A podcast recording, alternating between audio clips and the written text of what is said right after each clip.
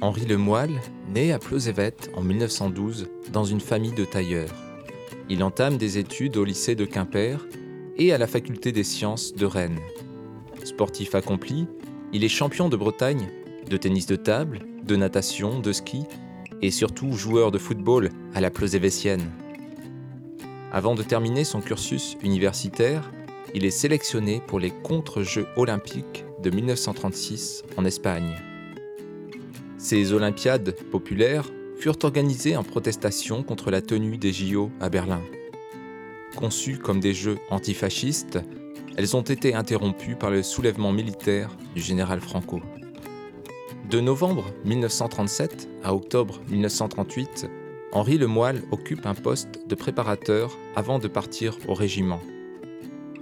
Durant la guerre, il est fait prisonnier et ce n'est qu'à son retour de captivité qu'il peut reprendre ses études.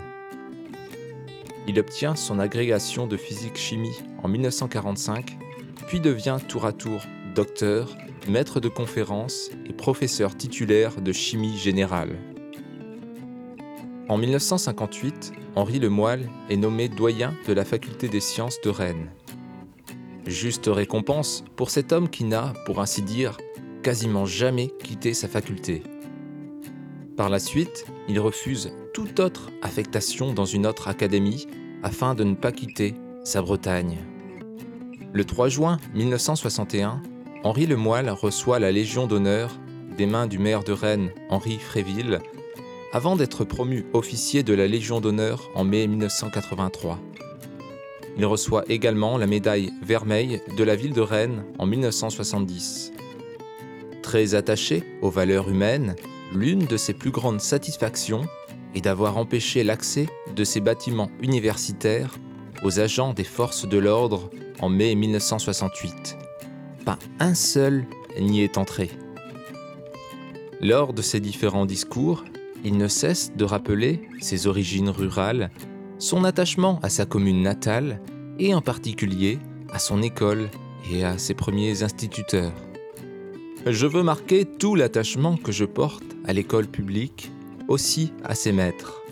Jamais je n'ai oublié ces premières années durant lesquelles de véritables pédagogues m'aidèrent à feuilleter les premiers livres du savoir.